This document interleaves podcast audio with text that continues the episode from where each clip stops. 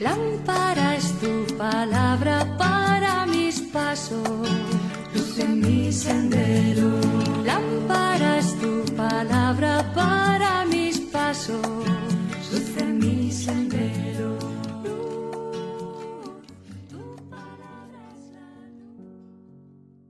Del Evangelio según San Lucas capítulo 15 versículos del 1 al 3 y del 11 al 32. En aquel tiempo solían acercarse a Jesús todos los publicanos y pecadores a escucharle. Y los fariseos y los escribas murmuraban entre ellos. Ese acoge a los pecadores y come con ellos. Jesús les dijo esta parábola.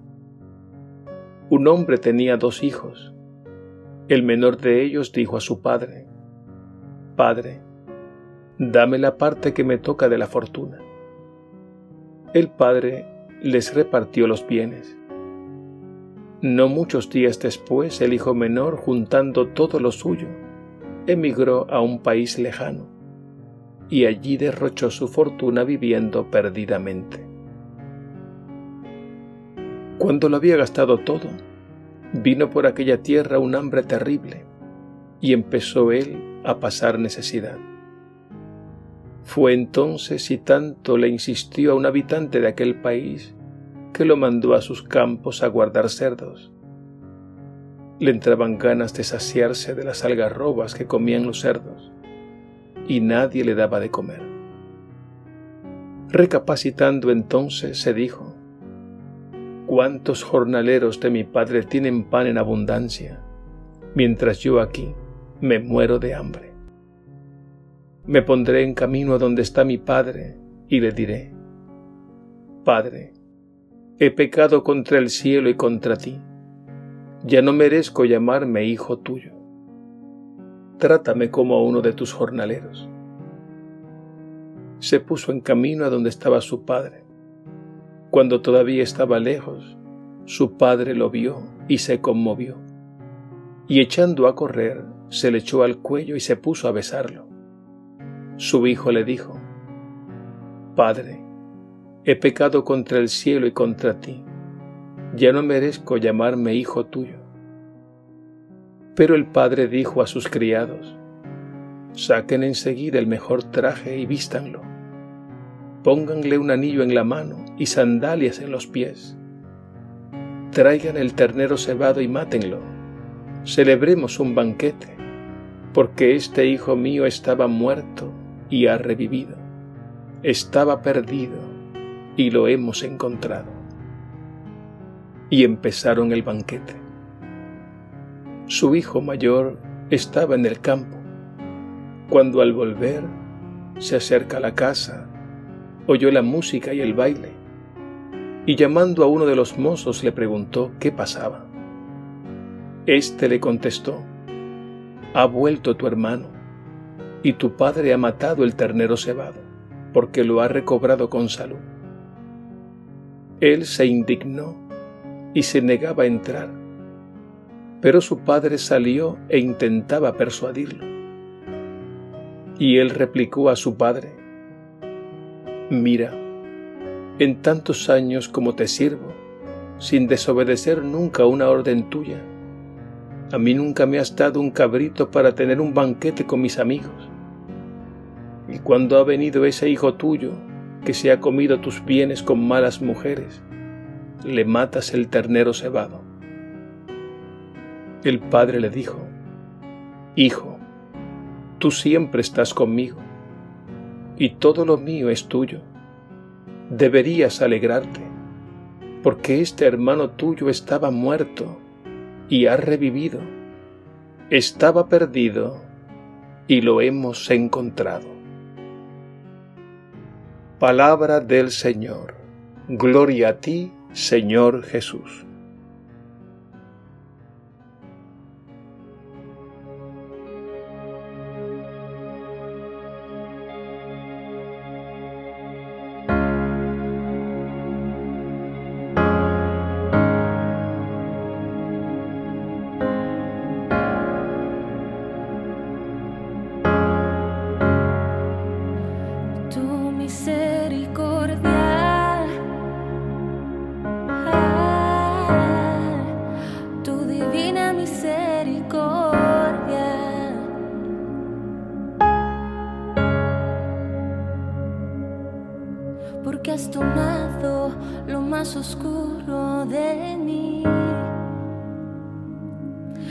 Lo has transformado más blanco que la nieve.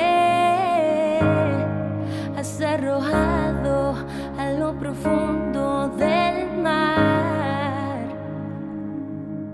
todas mis culpas, pues tu bondad es insondable. Por tu luz hoy puedo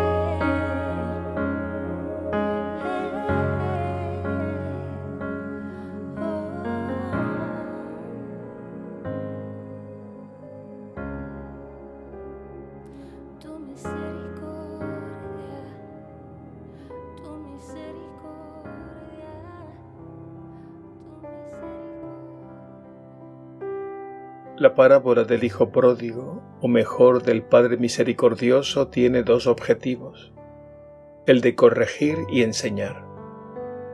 En primer lugar, corregir. Con esta parábola Jesús corrige una idea de Dios que es falsa. Y es que en aquel tiempo se tenía la idea de que Dios era sobre todo un juez implacable, que premiaba a los buenos y castigaba a los malos. El problema de esta concepción de Dios radica en la pregunta, ¿y quién es bueno y quién es malo? Lo cierto es que tanto el hijo menor como el hijo mayor no son buenos. Por tanto, si Dios es un juez, debería en justicia castigar a ambos, porque ambos son culpables. Uno por haberse entregado a todo tipo de vicios, y el otro por ser un soberbio, incapaz de perdonar y acoger a su hermano. Jesús en este Evangelio quiere corregir esa falsa idea de Dios. Y esto no significa que a Dios le dé igual el comportamiento de las personas, todo lo contrario. Él quiere un cambio profundo que se da cuando nos relacionamos con Él como Padre y nos miramos unos a otros como hermanos. Y si Dios no es un juez, ¿quién es Dios? Ya dijimos que esta parábola tiene dos objetivos, el de corregir y enseñar. Ahora viene la enseñanza. Jesús con esta parábola quiere poner de relieve la figura del Padre y no de un Padre cualquiera. Se trata de un Padre que ama entrañablemente a sus hijos. Él sabe que sus hijos son pecadores y aquí entramos todos. Jesús nos está diciendo que el Padre Dios nos ama no porque seamos buenos, y no nos deja de amar porque seamos malos. Él nos ama sencillamente porque todos somos sus hijos. Por tanto, cuando el hijo pródigo regresa de su extravío, sucio y harapiento, el padre lo acoge llenándolo de besos, embelleciéndolo y haciendo una fiesta. El padre no está premiando el mal de su hijo, sino el hecho de que regresó a casa, de que recuperó a su hijo perdido, y eso le llena el corazón de inmensa alegría. El hijo mayor, por su parte, se entristece y rechaza a su hermano y el gesto de acogida del padre. Y es que el hijo mayor tiene en su mente y en su corazón la idea de un Dios justiciero e implacable. Y por tanto el padre debió hacer justicia con su hermano, castigándolo. El padre tuvo que salir en busca de su hijo mayor y trataba de persuadirlo pero este hijo mayor está muy endurecido y se pone por encima de su hermano, echándole en cara al padre todas sus buenas obras. Y el padre le insiste con estas palabras. Hijo, deberías alegrarte, porque este hermano tuyo estaba muerto y ha revivido. Estaba perdido y lo hemos encontrado la parábola queda inconclusa. No sabemos si el hijo mayor entró o no en razón. Nos toca a cada uno de nosotros poner fin a la parábola, porque esta enseñanza es para todos nosotros. La voluntad del Padre siempre es salvar, porque Él solo sabe amar. La conclusión es muy sencilla y es esta la imagen que tenemos de Dios afecta para bien o para mal no solo nuestra relación con Dios, sino que afecta también la relación con nosotros mismos y con nuestros hermanos. Escuchemos a Jesús. Él nos revelará el verdadero rostro de Dios, que es Padre amoroso, que quiere que todos sus hijos se miren y se traten como hermanos.